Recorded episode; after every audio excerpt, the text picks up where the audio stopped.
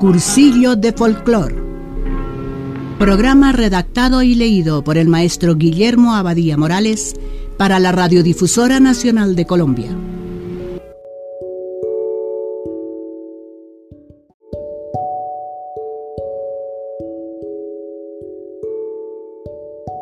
Reanudamos Funebria con la de los Yuco Motilón Decíamos que si el cadáver era de hombre le ponen de nuevo sobre el pecho las armas y sobre la cabeza un rollo de tabaco en pasta y si es mujer solamente el uso de hilar con su disco o tortero de piedra. Un familiar carga ahora al muerto y los músicos tocan sus instrumentos. Los demás van limpiando el camino. El desfile llega hasta la casa que ocupan ahora los familiares desde cuando abandonaron la casa sepulcral. Allí beben chicha y colocan el cadáver en el zarzo, mientras organizan la danza en el patio.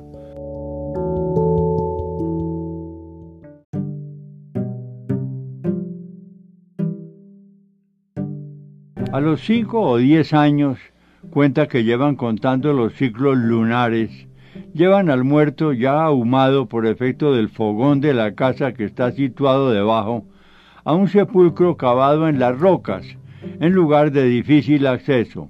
Cerca del muerto colocan maderos tallados con figuras geométricas para ahuyentar el espíritu del mal, tallito.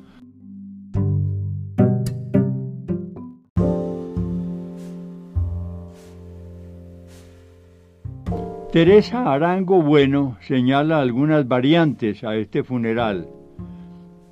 Cuando el indio muere, se le empaqueta cuidadosamente y se le cose.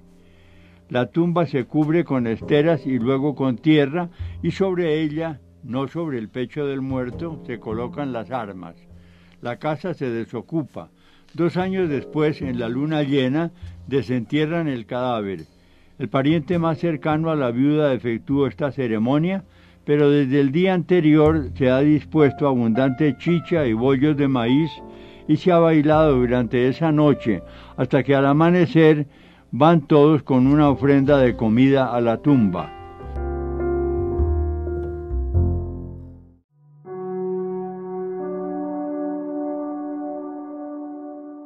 Luego este cortejo entre llantos y lamentaciones y pintada la cara de rojo presencia el desentierro.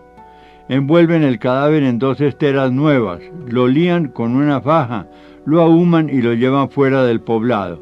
Entonces se inicia la fiesta. Al amanecer los parientes llevan al muerto a su casa y lo suspenden de las vigas del techo. Otros parientes hacen lo mismo hasta que el primero se lo lleva a una cueva solitaria en un cerro cercano de la sierra de Tocaré, Tocoré. Con este entierro secundario creen que el alma del muerto encuentra la paz definitiva y puede la viuda volver a casarse después de dos años de luto riguroso.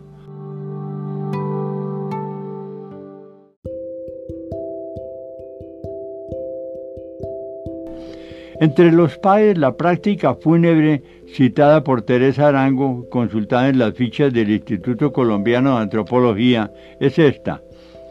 A pesar de la doctrina de los misioneros, los paes no se han desprendido de sus prácticas funerarias.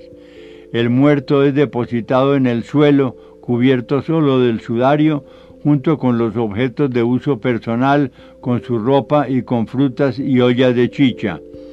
Se le viste después, se le encienden velas y en una barbacoa de guado se le lleva a la tumba.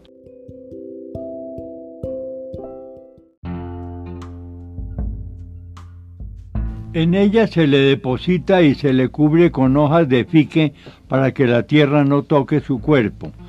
El más importante de los deudos le echa unas manotadas de tierra, luego hacen lo mismo hombres y mujeres. Entonces creen que el espíritu pasa al cielo. Después de una o dos meses se purifica la casa. El brujo la barre con dos piernas de cerdo Inicialmente debió ser de pezuña de tatabro, animal nativo, comento, y escupiendo aquí y allá hierbas rituales que ha masticado, echa primero de aquella carne cerdo montés un trozo a un perro y si éste la come, es señal de que todos pueden comerla y que el espíritu del difunto alcanzó su destino.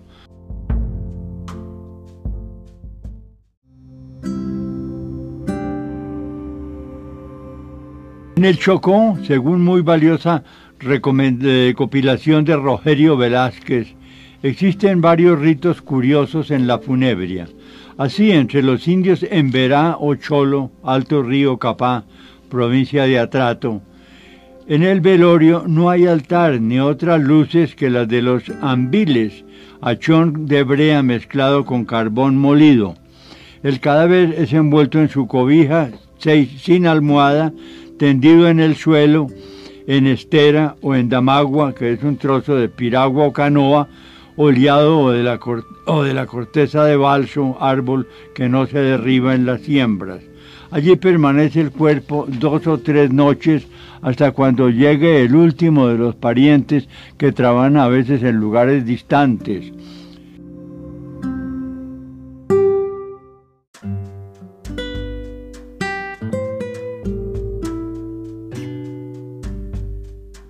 Gracias por su atención a estas divulgaciones folclóricas.